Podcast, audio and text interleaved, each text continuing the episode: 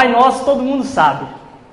Esse é o título da, da série de pregações que a gente vai começar hoje. E assim, eu eu tô muito satisfeito assim por a gente poder estar tra tá tratando esse, esse tema, porque assim, o Pai Nosso ele é uma coisa que não é nem religiosa. Realmente todo mundo sabe. Em algum momento você ouviu isso, em algum momento talvez você teve que gritar isso antes de um jogo. Eu me lembro. A gente gritava isso antes do jogo. E, é, e era engraçado quando você vai, antes do jogo, é, gritar o Pai Nosso, quando você vai no time, porque aí todo mundo está naquela empolgação, assim, você começa a falar, vai dizer é gritar.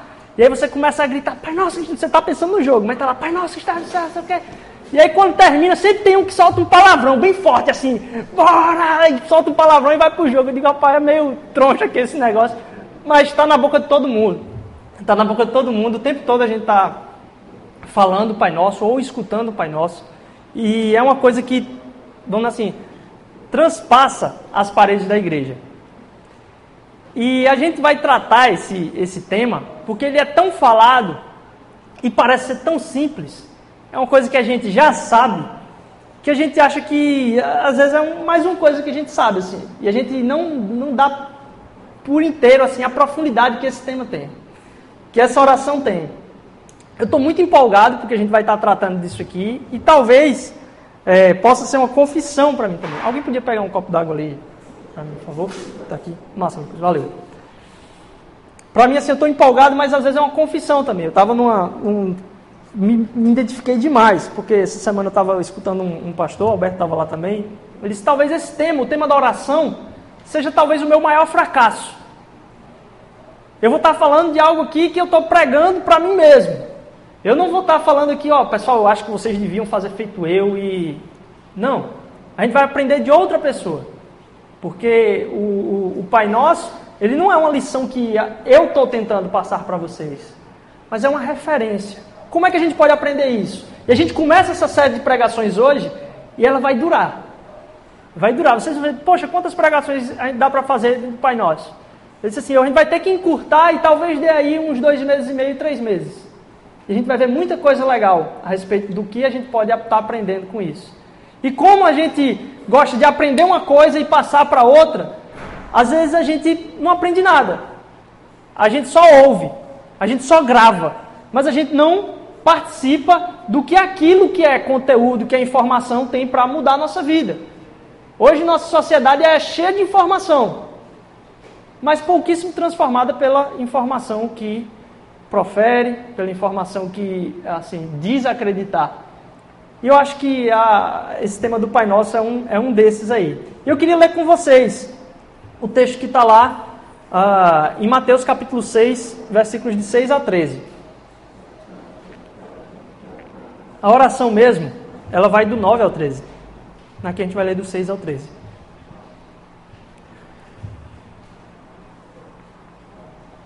Depois a gente vai dar uma olhadinha no contexto do, do, desse texto aí, mas agora, a princípio, a gente vai falar dessa oração, que talvez seja a oração mais famosa no mundo todo. Se tem alguém que todas as, vamos dizer assim, todas as línguas, até em trabalhos missionários, se alguém vai ensinar alguma coisa a respeito do Evangelho, da palavra de Deus, a oração é traduzida.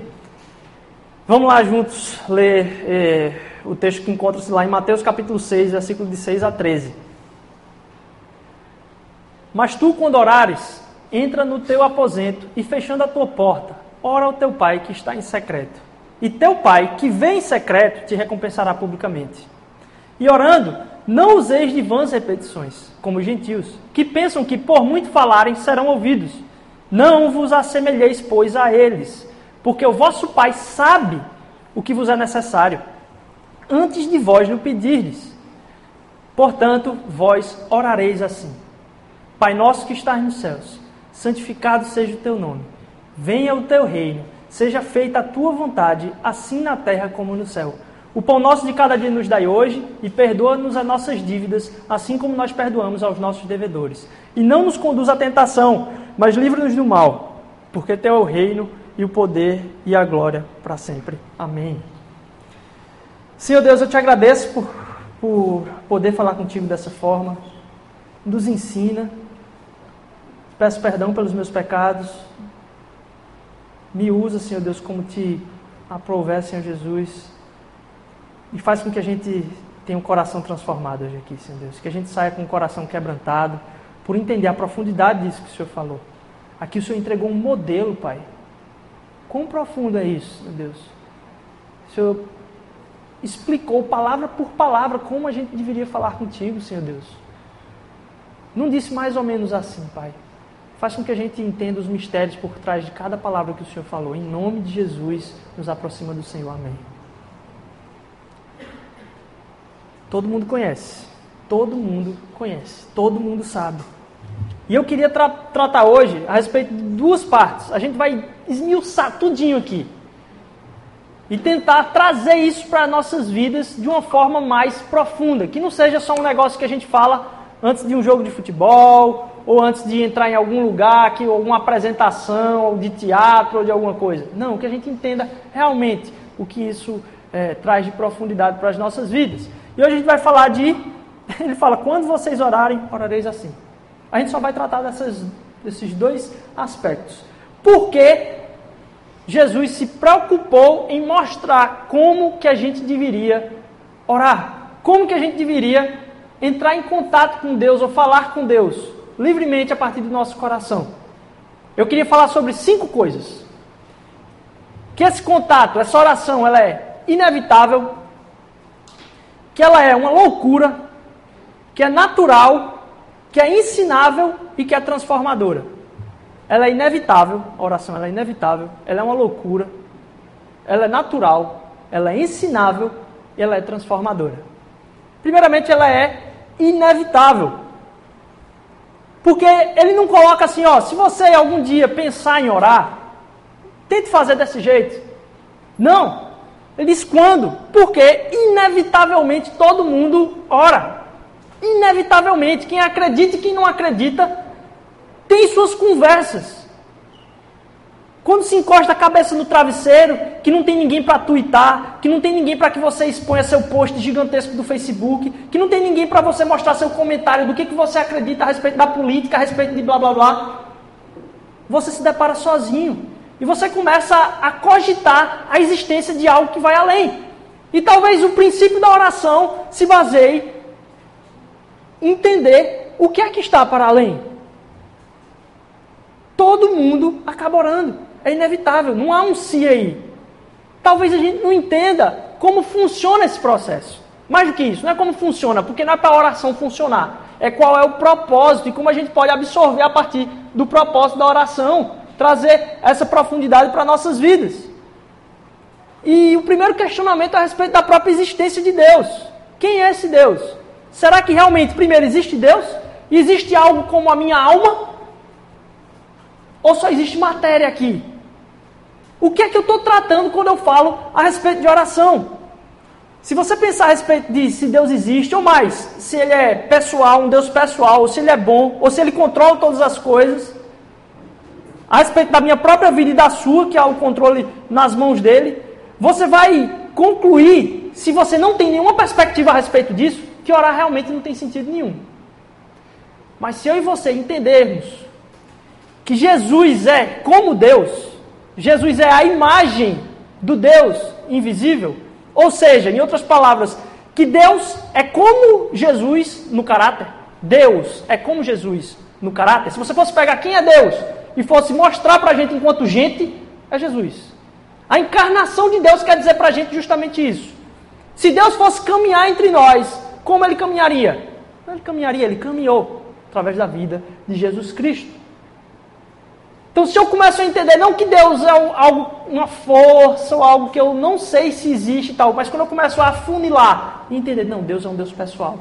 Deus é um Deus que quer se relacionar comigo. Deus é um Deus que ele veio caminhar na terra entre, entre nós, através de Jesus Cristo. Eu entendo agora que, primeiro, a oração começa a tomar um rumo diferente. Ela é inevitável, mas para a gente entender o propósito e como ela nos afeta, a gente precisa entender quem Deus é? Que Deus é esse?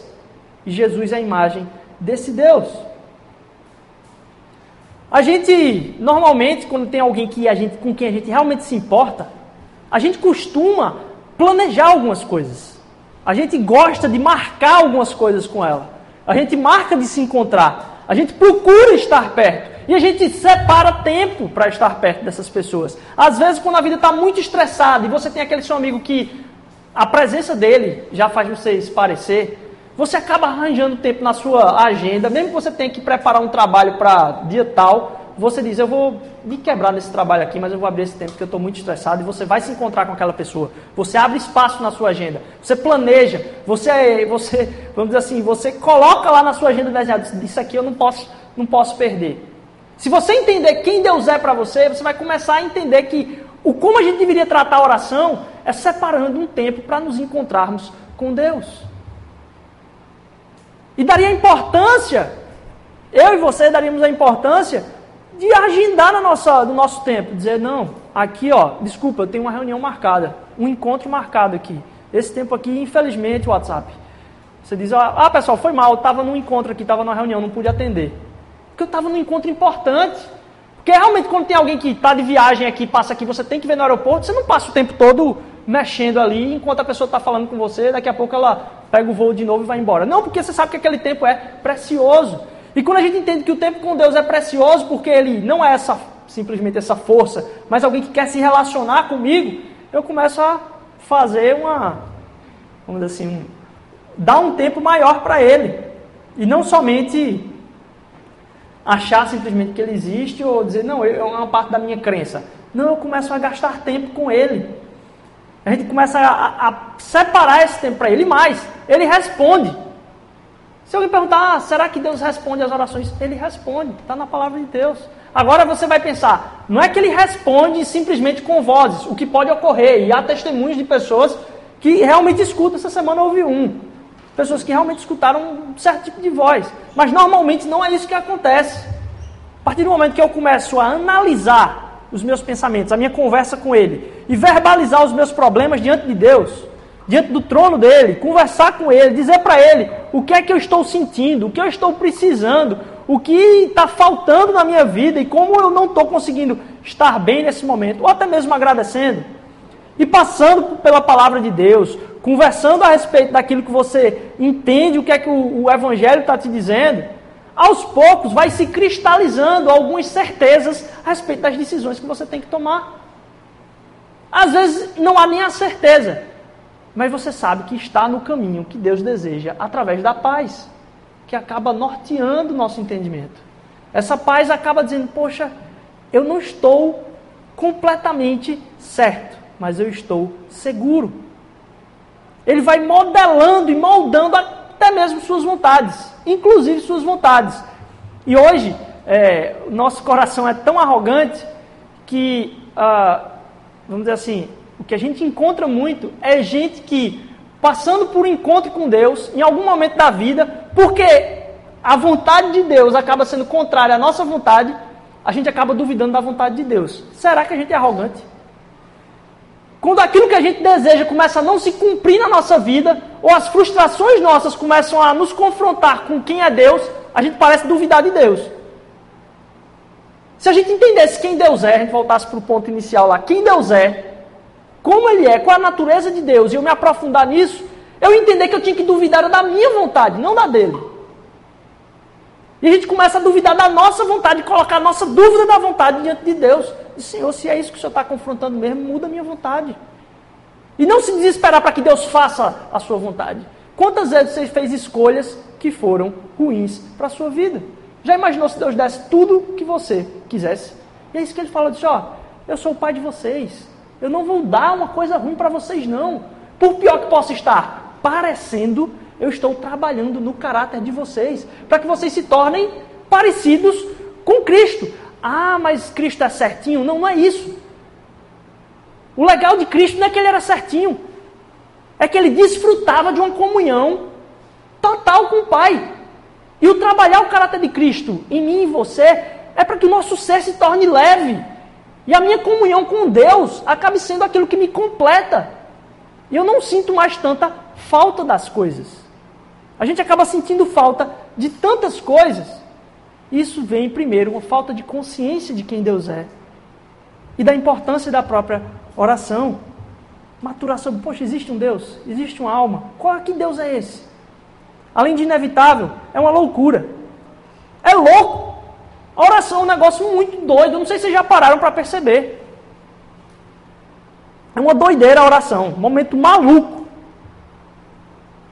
E é interessante que a gente vai ver aqui o milagre da profundidade de cada palavra falada na oração. E isso traz para a gente o milagre da importância e da profundidade de cada momento na minha e na sua vida. A gente não consegue mais aproveitar tempos livres. A gente tem que preencher. A gente não consegue ficar sentado numa cadeira. Essa semana eu vi aqui em Recife, um, em algum bairro aqui perto, mesmo aqui em Setúbal, algumas pessoas sentadas na, na calçada e conversando. Eu digo, caraca, quando é que a gente consegue fazer isso mais? Não consegue, porque nem na conversa a gente consegue. Está lá, de novo, tem, tem, tem, tem, no WhatsApp. A gente não consegue mais aproveitar cada momento. A vida se torna desinteressante e a gente precisa de um entretenimento. Quando a gente precisa se entreter, é porque a gente não está satisfeito. Quão difícil é largar o Facebook? Quão difícil é largar o Netflix? Quão difícil é largar. Não estou fazendo mexer, não, tá? Quão difícil é largar a TV a cabo? Quão difícil é largar aquela série? Quão difícil é não fazer nada? ficar parado e começar a prestar atenção em várias coisas. E aí, vou fazer agora, vou fazer a mexendo. É, aproveitando a Netflix, quem puder assistir a série Abstract, que trata sobre design, é um documentário a respeito de arte. E é impressionante que a arte vem trazer um significado de coisas que a gente não percebe automaticamente. Ele começa a tratar de cada, cada artista. Um é um cara que desenha capa de revistas, com arte ilustrativa, o outro é um fotógrafo, o outro é um arquiteto, o outro é uma pessoa que vai é, colocar cena, outra pessoa só trabalha com letra. Ela só mexe com letra. Ela vai dizer qual tipo da letra que vai ter nas placas e tal. E como isso é profundo. E o que me, me fascina é que eu disse, caramba, como é profundo a atividade dessa pessoa. E como ela leva com seriedade a profundidade disso. Ontem, ontem, ontem eu estava assistindo um que era dessa da fotografia. E o cara lá mostrando, ele só tira foto de rosto. Só tira foto de rosto. De todo mundo assim. Basicamente a foto dele é daqui para cima, só o rosto. E como ele é o cara mais famoso das fotos de rosto. E como é que pode um negócio desse? Não é só tirar a foto do rosto? Ele diz como ele descrevendo a profundidade de cada coisa que ele usa na questão da fotografia. E como que aquilo ali transparece quem a pessoa é através do olhar e você consegue enxergar a alma da pessoa. Eu disse, nossa, cara, eu nunca parei para pensar nisso. Na verdade, nosso defeito é que a gente nunca para para pensar como as coisas podem nos satisfazer. Sem precisar de muita coisa, apenas na simplicidade. E trazendo aqui para a simplicidade de estar na presença do Pai. Por que isso não nos satisfaz? Ora, é muito louco. E se a gente pode entender o milagre da, de cada palavra, a gente entende também, então, a partir de como cada coisa é importante, que eu posso me deleitar nas coisas mais pequenas. E assistir no calendário da lua lá, a lua nascendo. E ir para a praia tomar água de coco e receber um vento na cara.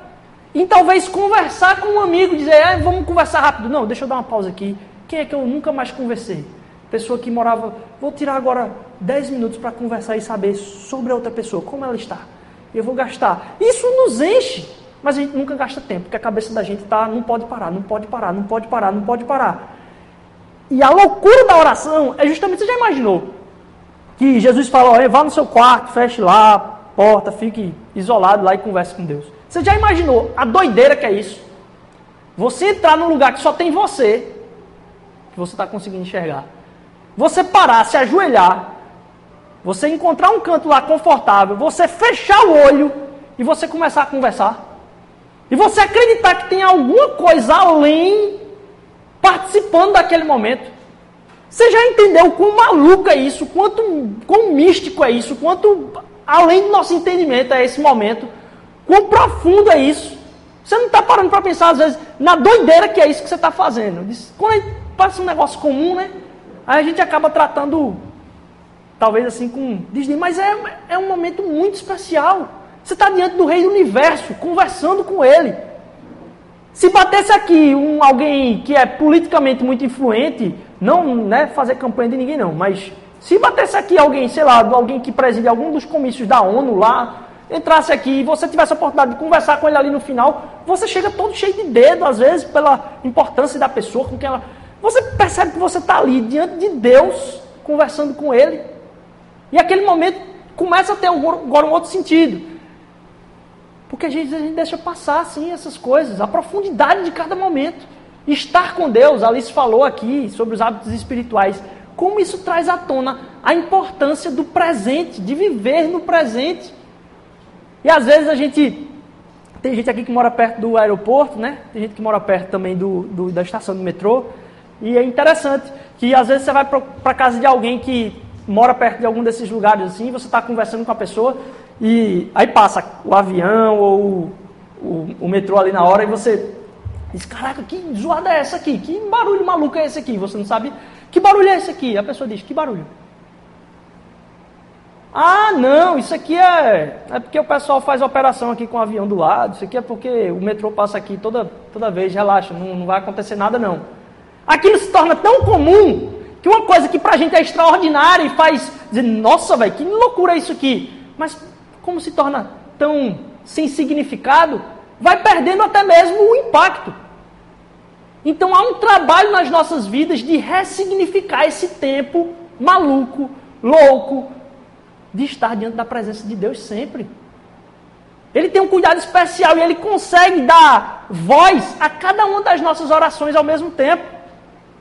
A gente ouviu semana passada, através de César aqui, do, do de, um, de um escritor, que fala que o tempo para ele ouvir nossas orações é como de alguém que está escrevendo um livro. Então, se eu digo, Aires falou comigo dessa forma, aí dou dois pontos. Aí eu posso escrever outra frase depois. E aí Alberto falou comigo dessa forma. E aí, porque ele não está na história. Ele é o Deus da história. Ele é o artista da história. É quem está criando a história. Então ele não participa desse tempo nosso aqui. Como é que ele consegue ouvir a todos ao mesmo tempo? Ele não está nesse plano. Da mesma forma que o autor pode colocar lá, isso aí eu tropecei e caí com a cara no chão. Aí ele diz, e eu tropecei, vírgula, Aí você vai tomar um, um suco de laranja, assiste duas séries de Netflix de novo, ele vai. E caiu com a cara no chão. Ele não está aqui sofrendo as consequências do tempo. Ele precisou passar por isso. Apesar de não precisar, ele passou por isso, por desejo próprio.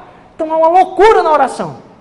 Primeiro, a, a, a oração é inevitável. Depois, ela é loucura. E aí agora cada passozinho da minha existência passa a ter significado.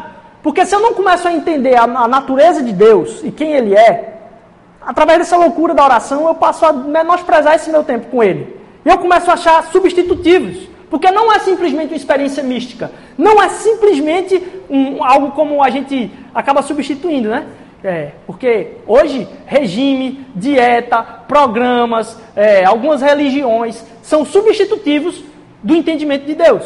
São, são coisas que vêm a nos interter, às vezes, para dizer que é tudo que eu deveria estar fazendo. E não tem nada no mundo que vá substituir o meio e o seu tempo de oração. Nada. Nenhuma quantidade de sexo, nenhuma quantidade de terapia vai substituir o seu tempo de oração. Não tem como. A sua alma não vai ser completamente preenchida por isso. Você pode parar de ter problema psíquico, você pode parar de ter algum certo tipo de carência, mas a carência do ser, do existir, só encontrado na presença de Deus. E através do Pai Nosso, que Ele está dizendo, ó, quando vocês orarem, façam desse jeito. Quem está falando é alguém que está sempre na presença dEle. E diz, ó, vocês podem entrar na presença de Deus desse mesmo jeito. É um encontro profundo com Ele. Eu gostei de uma frase que eu vi que é, é a intimidade com o infinito. É a intimidade com o infinito. Você já parou para pensar que você está tendo um tempo ali de intimidade com algo que é infinito? Não tem meditação, nem sexo, nem terapia. Nada vai substituir a oração. Inevitável é uma loucura. É natural também. Porque está na nossa frente. Mas como é que a gente pode agarrar? O natural, às vezes, tem que ter intencional. O natural, na verdade, exige o intencional. Porque se você não reforçar e ressignificar aquele, como aquele barulho no apartamento, ele vai perdendo a noção. Você encontrar com seu pai, rei do universo, todo dia. Já pensou? É natural. E eu diria até que é simples, mas é difícil. É muito difícil. Exige intencionalidade. Tá certo que é falar o que está no seu coração com Deus. É simplesmente isso. Pode ser resumido dessa forma. Mas é cada vez mais profundo. É mais difícil orar do que pregar por 30 minutos. Muito mais difícil. É muito mais difícil orar do que pregar. Você realmente entender a profundidade desse momento. E pior, uh, talvez eu, eu tenha, eu tenha assim, passado, talvez já tenha feito muitas, muitas, talvez não, com certeza eu fiz muitas pregações péssimas. Tem pregação que eu digo, meu Deus, como é que eu falei aquele negócio? Que sentido é isso? Não devia ter dito essa palavra, meu Deus do céu. Algumas sem sentido, algumas não estão encaixadas, algumas não estão coerentes. Outras talvez eu até me perdia nos assuntos assim. Dizer, pô, você dá aquela viajada, né? Eu, eu me lembro de um negócio desse Netflix, aí você vai, vai, vai, vai, vai. Cadê que você volta? Aí você já pegou outro caminho aqui. Você fica sem sentido, mas nunca, nunca, nunca eu estava numa pregação assim, e aí no meio da pregação eu comecei a viajar e disse, eita, eu estou pregando. Poxa vida, eita Paulo, tem um, uma congregação aqui, eu não estava nem ligado que tinha uma congregação aqui. Eu não consigo me desligar, eu não consigo ser tão ruim a respeito de, de chegar aqui. Poxa, me esqueci, estava pregando, ó. Mas na oração é assim. Eu estou lá diante do rei do universo, mas em algum momento eu disse, peraí, o que, é que eu estou fazendo aqui mesmo? Já estava, a cabeça já está completamente longe. Mas então ela não é, assim, não é fácil. Ela é natural, simples, mas não é fácil. Não sei se vocês compartilham comigo. Eu, eu achei que eu tinha uma experiência aqui um pouco particular. Você está dizendo, não, acho que eu não tenho essa mesma essa experiência de vocês, não. Me senti um pouco isolado aqui, assim. Por favor, reafirmem meu emocional. É, eu sei que vocês também viajam. É, então, assim, orar é muito mais difícil.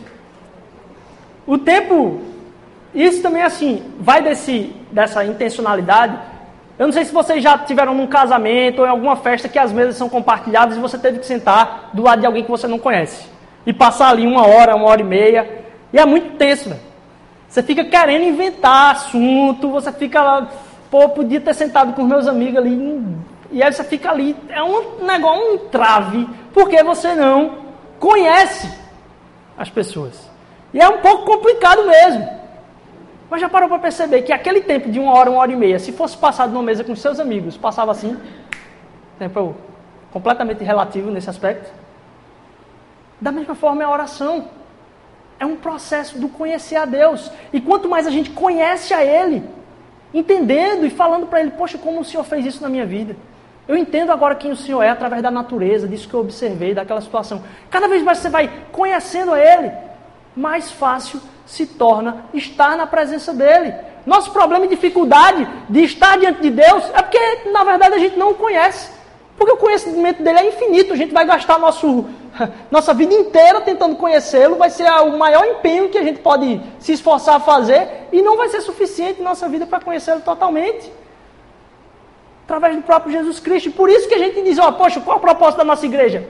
Principalmente conhecer a Deus. Depois amar as pessoas e servir a cidade. Porque conhecer a Deus é uma piscina que a gente vai mergulhar e não vai ter fundo.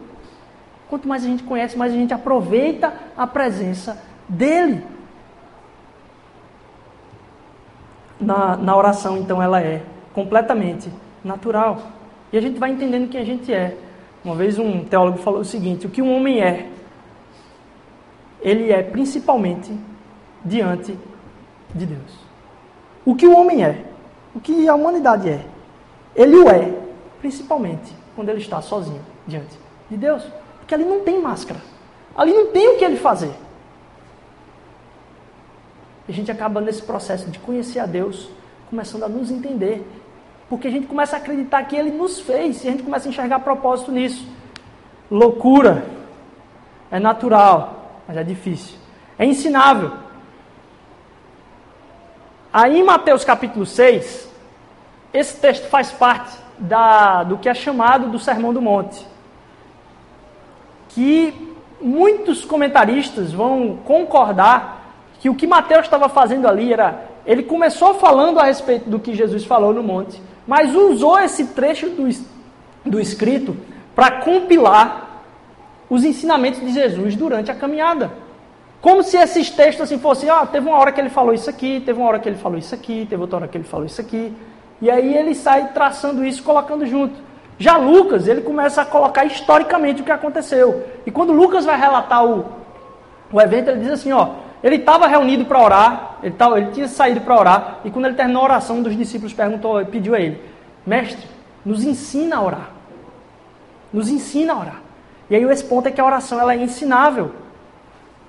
Ah, você acaba aprendendo um pouco da oração vendo outras pessoas orarem. Como é que é a vida com Deus dessa pessoa?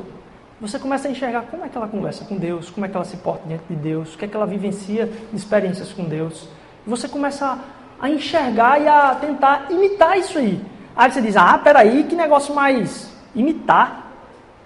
Você vê quem está caminhando com Deus, admira aquilo ali, você vai só imitar é um ato pedagógico. A gente começa a aprender. E aí, a, a, às vezes, você pode falar que não, Deus não quer vãs repetições. Esse negócio do Pai Nosso é um negócio de, de somente repetir, rezar, não sei o quê. Perdão. E você começa a pensar, não, eu não vejo a importância porque já está lá, não vou repetir. A gente tem uma dificuldade enorme de, de repetição. E o problema da repetição não está na repetição. Jesus nunca falou isso. Não repitam isso que eu disser. Na verdade, ele disse: vocês orem desse jeito. É o que ele está dizendo: orem desse jeito aqui. Qual o problema? São as vãs repetições. Porque a gente começa a falar a palavra sem significar o que ela está dizendo para a gente em toda a sua profundidade. Então, quando a gente começa a aprender de como outras pessoas se portam diante de Deus, se colocam diante de Deus, a gente começa a enxergar significado, mesmo que eu repita aquilo ali, se eu escrevo a oração e eu falo, significando aquilo que eu estou dizendo, aquilo causa uma transformação na minha vida. E aquilo tem poder para mudar ela. Você já percebeu como é que se dá um trabalho de um pianista? Ele não começa com 3, 4 anos de idade compondo música o tempo todo, não. Ele pega o quê? Uma peça famosa e o que é que ele vai tentar fazer ali? Repetir aquela peça. Repetir aquela peça. Porque aquilo é um, um, um trabalho de arte sublime, eu vou tentar pegar isso aí. E ele vai treinando aquilo ali, o tempo todo.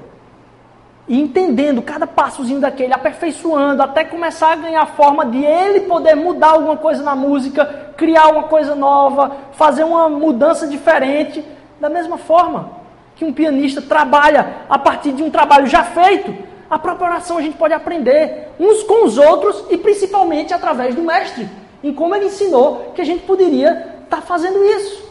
Então, entender cada passo desse, não somente falar, mas realmente, realmente significar aquilo que a gente está falando, é transformador para a nossa vida. E não são só repetições vãs, mas com profundo significado para nós, como um pianista. A gente pode estar tá olhando para essa maior peça de oração trazendo, Senhor, me ensina a entender isso que o Senhor está falando aí. Me ensina a entender a profundidade disso aí, é isso que a gente vai fazer aqui. E o modelo desse modelo de oração, ele traz como uma luz que pode ser trabalhada em vários espectros. Ele traz várias coisas para a nossa vida. O chegar-se a Deus em adoração, reconhecer seu trabalho de dignidade, louvar a Ele e adorar, admitir o pecado, procurar perdão, buscar necessidades pessoais para nós e para os outros, pedir a Deus por bênçãos, às vezes lutar como Jacó lutou, aceitar de Deus a própria situação e ser moldado por Ele, aderindo a Deus em todos os seus propósitos fiéis a nós. Então esse modelo acaba trazendo não o que eu devo somente repetir, mas entender a profundidade, porque todas as outras orações que eu faço, podem ser encaixadas naquilo que ele estava querendo passar a respeito de cada palavra que ele falou. E às vezes a gente fala, ah, mas isso aí é muita repetição, é muita. Já, já parou para perceber como às vezes as nossas orações são completamente repetitivas? Senhor Deus, obrigado por esse dia, abençoe meu trabalho, eu te peço o fulano que está doente, eu não sei o que, tal, em nome de Jesus, amém. É tão repetitivo quanto se a gente não parar para pensar no momento e diante de quem a gente está e de como aquele momento pode transformar as nossas vidas. É ensinável. E a forma vem da autoridade daquele que vive eternamente com ele. É engraçado porque Jesus diz: Ó, não façam desse jeito, como os fariseus, que fazem para aparecer e tal, mas ele mostra a gente. Ela acaba sendo aceitável a Deus quando a gente começa a entender o propósito dela. Porque aceitável a Deus não é que o pedido vai chegar no caixa, não. É que aquela nossa oração vai nos moldar e nos transformar nessa, nesse relacionamento com Deus. E por último, ela é transformadora. Nós somos ditos a pedir por provisão, pão, perdão de pecados, proteção de tentação e do tentador também. Todas as nossas necessidades, em princípio, são cobertas aqui. Todas as materiais e espirituais, renovando e restaurando nossa vida, na necessidade de sermos guiados por Ele. Jesus veio. E ele chegou, vamos dizer assim, a você primeiro. A presença dele é que veio a mim e a você. Essa série de mensagens é um convite. Essa série de mensagens é, vamos dizer assim, é um convite da gente chegar na presença de Deus, mas a gente tem que entender que o Evangelho é o contrário. A mensagem do Evangelho é Deus chegando à nossa presença através de Jesus, nos convidando para um relacionamento com Ele profundo que nos transforma, que a gente pode aprender dele, mas ser transformado por Ele. Eu não estou convidando só você para fazer parte do time de Deus. Eu dizendo que Ele já te convidou. Porque assim, às vezes você pode pensar que ah, esse cara aqui está pedindo, ele está convidando você. Não, eu estou falando para você que Deus já te convidou para participar de um relacionamento com Ele. Não como no time dele, mas para ser amigo dele. É diferente pra caramba. É muito diferente. Não é que você vai estar no time de Deus. Ele está te chamando para ser teu amigo pessoal. E a oração é participar desse momento. Como Jesus fez isso? Como é que a gente pode aprender dele? Estar diante da presença de Deus é algo que só Jesus podia estar. Ele abdicou de estar na presença de Deus. E o grito dele na cruz foi: Pai, por que me abandonaste? Para que eu e você a gente pudesse estar na presença de Deus. Para que eu e você a gente pudesse entrar ali e poder dizer: Senhor, eu posso estar aqui. Quão bom é estar diante da tua presença. Quão profundo esse momento pode me moldar. Quão grande esse relacionamento e esse tempo precioso vale muito mais do que os tempos que eu gasto com a minha vida. Queria orar com você nesse momento. E eu queria, eu não sei se, se em nenhum, nenhum momento assim da sua vida, em nenhum momento, você jamais disse assim para ninguém: Eu quero isso. Eu quero ser convidado para essa mesa. Eu quero estar diante dessa, dessa amizade. Eu quero ser amigo. Eu quero participar dessa relação. Eu quero fazer parte dessa, desse relacionamento. Se em nenhum momento você fez isso, em nenhum momento você fez isso. Vou pedir que Eric, você apague a luz aí, porque eu não quero que a gente fique olhando um para o outro nesse momento. Eu queria só, se você realmente nunca fez isso e hoje deseja fazer isso, eu queria só que você levantasse a mão. Eu não vou te chamar aqui na frente, eu não vou. Não, eu só queria que você se identificasse nesse momento. Se em algum momento assim você disse, poxa, eu nunca vou fazer isso, que negócio nada a ver, mas nesse momento o Espírito Santo de Deus está te incomodando, faz você gritar e dizer, poxa, eu queria, eu queria dizer isso para Deus. De alguma forma eu queria dizer isso para Deus. Eu queria estar orando com você aqui. Você colocar diante do Senhor esse momento. E eu vou estar orando por você. Aleluia, aleluia. Glória a Deus pela sua vida, meu irmão. Glória a Deus pela sua vida. Glória a Deus pela sua vida. Glória a Deus. Mais alguém? Se tem alguém que nunca colocou-se diante de Deus e disse: Senhor, eu quero esse relacionamento.